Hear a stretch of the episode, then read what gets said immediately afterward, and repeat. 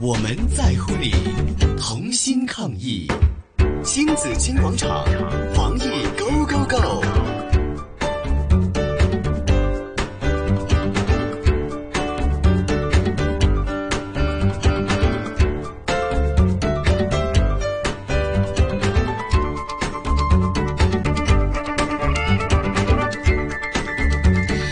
好了好了，讲到吃早餐的问題呢，很多孩子呢都是唉，真係想唉，咁啊食早餐都要好食先得噶嘛，係咪？係唔好食咪唔食咯。咁啊情願咧瞓耐啲都唔想起身食早餐啊嘛，尤其係大孩子，即冇錯，係中學嘅小朋友，都唔係小朋友啦，係啦。係啊，好咁啊，今日咧講下啦，究竟如果學生就而家停課啦，咁啊夜晚就好夜先瞓，朝早好晏先起，咁啊直情就係已經係 skip 咗個早餐啦，已經係。咁、如果唔食早餐嘅話，係咪會變蠢？ 係都幾得人，但係父母會擔心噶嘛，係係咪啊，？我都得，我都係擔咯心噶，自己都咁擔心噶。早餐係幾點之前先叫早餐啊？我都想知啊！吓好，今日請嚟係身心營養師吳耀芬 Kathy，Hello Kathy 你好。 Hello，大家好，大家好啊 Kathy 係啊，自己係啊你好啊，係啊，曼婷都喺度吓。嗱，Kathy，係啊我其實都係都覺得咧，如果我細個有食早餐的話咧，其實我都會醒目啲。 而家啲後悔啊，係啊，我想知其實早餐有冇個時間限制㗎咧？幾多點前就叫早餐咧？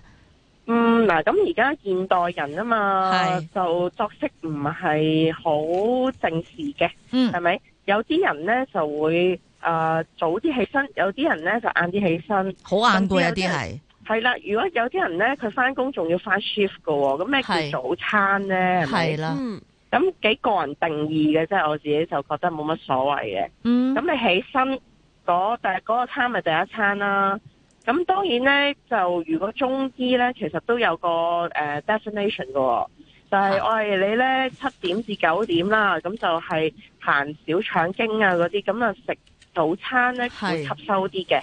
係咁但係咧，就係咪香港人個個都做到咧？就相信唔係啦，尤其是而家停課嗯呢段時間啦。九點都未起身啊，可能可能會㗎咁樣，咁我覺得點都一起身唔可以空肚嘅，食啲嘢啦咁樣咯。嗯，即係即使係十二點起身都食啲嘢先啦。個個都可以叫早餐㗎。都啊係要叫早餐。不過咧，我哋早餐咧，即係以一個頭先阿 Kathy 講嘅定義，最好就係九點左右食，即係九點前啦，前啦係咪？即係係正常嘅呢個時間。我見有好多家長咧，其實都會對仔女都有種，雖然而家停課，嗯，但係都有翻學嘅呢個時間嘅呃時間要表求係嘅嘛。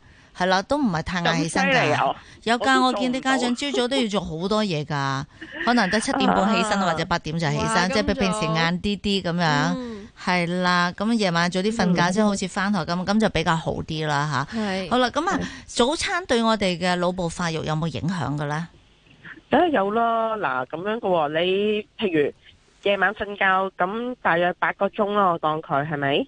啊係咁八個鐘你係冇食過嘢空肚嘅吓，喎，咁你個血糖咧其實係相對性係低嘅。嗯吓，咁、我哋其實一日咧，我哋個腦嘅運作都係要靠血糖咧去做個即係能量嘅供應，其他咧營養咧係入唔到我哋個腦噶喎，吓，嗯即係好簡單，好似誒、呃、腦咧就好似熊貓咁樣咯，淨係食竹葉噶嘛熊貓，嗯咁咧個腦咧就淨係食血糖嘅，所以咧我哋個早餐咧嗯就一定要食咗佢有啲澱粉質嘅嘢咧就最好啦。嗯，嗯，即係早餐係有澱粉質嘅，唔係我又我我有一排唔食澱粉質咧，淨係食煎兩隻蛋或者烚蛋食啊，咁樣係咪哦。唔足夠咧？其實嗯，就個腦部就唔可以撻着咗佢咯，嗯，係啦。你要撻着個腦，一定有澱粉質嘅嘢咧，先至會撻得着。因為即係誒蛋白質咧都要經過消化，個消化係長過澱粉質一啲㗎嚇。嗯，咁所以咧就唔能夠即刻入血，亦都唔可以即刻供應呢個血糖俾個腦。咁當然個人就冇咁醒啦。嗯，係啊，嗯即係個腦仲未喐嗯動啊， 係啊， 要要開車就要有油，咁吓，即係俾錯油咁咪唔得咯。係係，咁係咪即係麵包啊、飯啊、番薯啊嗰啲就得㗎啦？誒係啊，嗱，粥粉麵飯啊，嗯麵包甚至冇時間嘅餅乾都好㗎。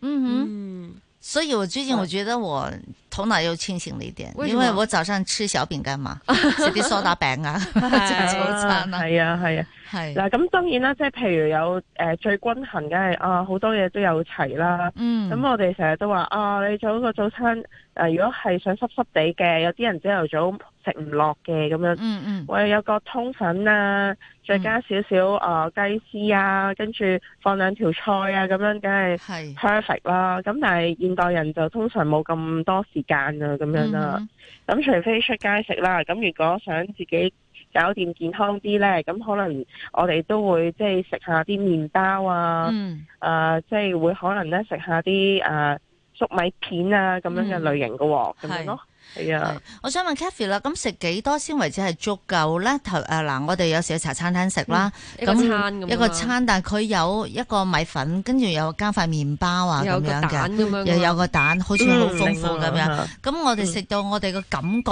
係點樣？有時真係好有好多好飽嘅，嗱使唔使食到咁飽咧？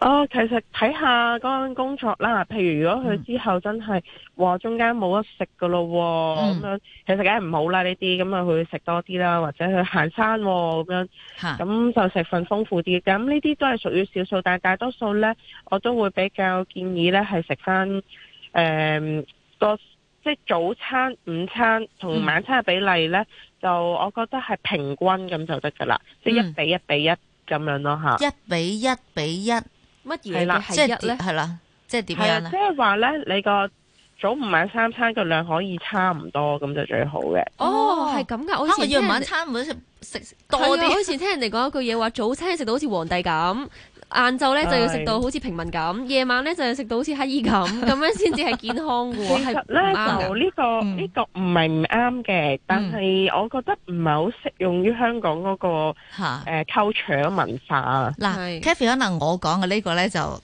就就會好啲過曼婷嗰個嘅，即係比如說早餐早餐吃得好，嗯嗯呃午餐午餐吃得飽，嗯，晚餐吃得少，嗯，咁樣啱唔啱咧？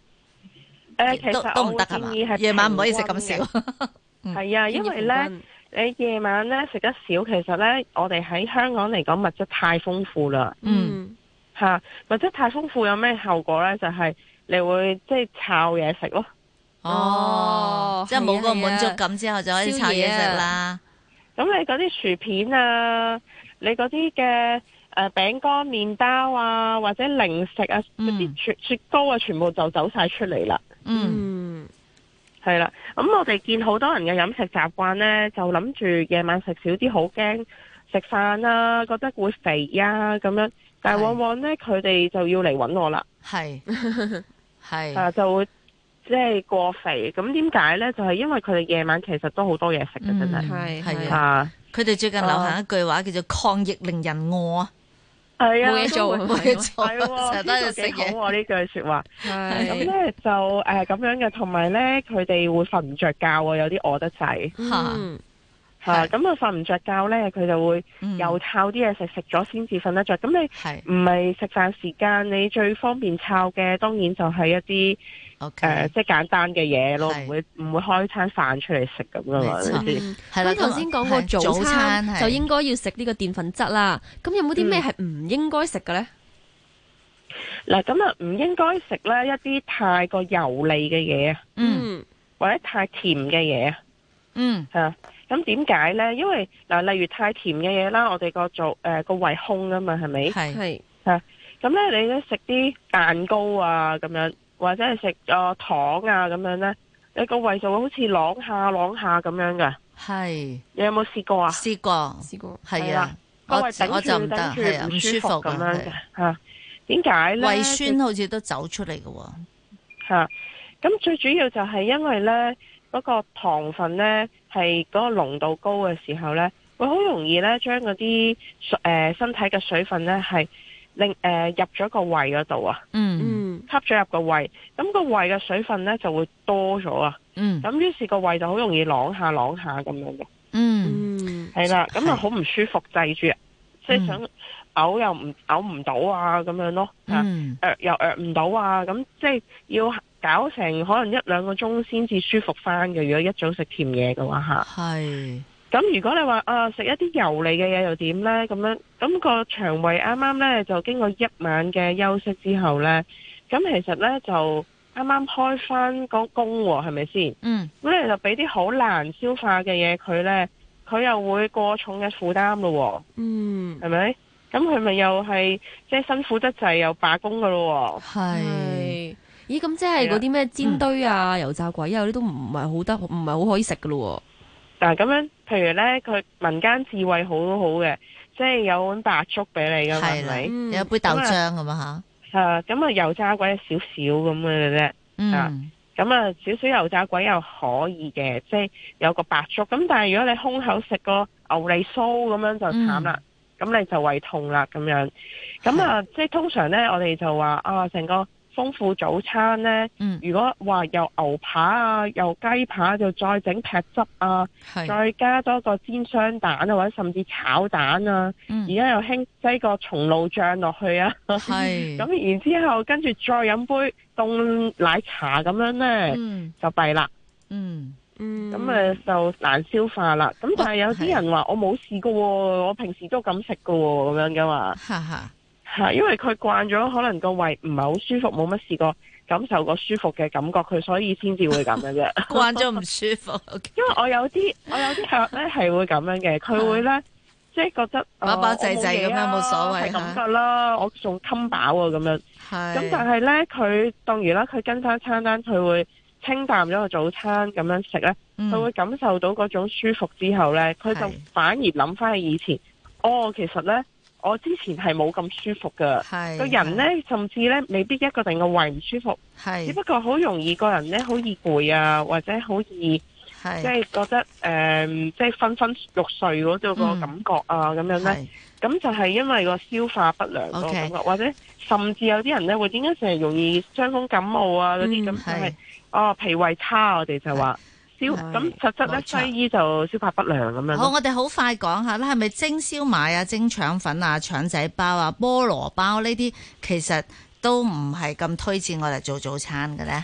誒、其實嗱，燒賣就冇咁好嘅，因為燒賣難消化少少啦。係咁呢，就我覺得腸粉都幾好嘅，因為用米漿做，嗯，米漿都易消化嘅。咁係菠蘿包嚟講呢，偶爾為一冇所謂嘅，咁但係平時都會食翻一啲純味嘅麵包呢，都真係易消化。嗯鹽quả嘅話呢，咁我建議夾翻啲芝士啊，夾翻啲即係誒、呃一啲火雞肉啊。嗯或者係牛油果醬啊，呢係啲都會幫助到誒個、健康嘅。係咁嗯，好咁啊！誒，多謝 Cathy 今日 Cathy 今日同我哋嘅推介，好記住啦哇嚇，係啊，應該食乜嘢同埋嗯唔應該食乜嘢做早餐嘅。係好多謝晒你，好多謝多謝，好，拜拜。拜聽新紫荊廣場抗疫最強啊！咁希望誒、呃大家都努力加油，香港加油！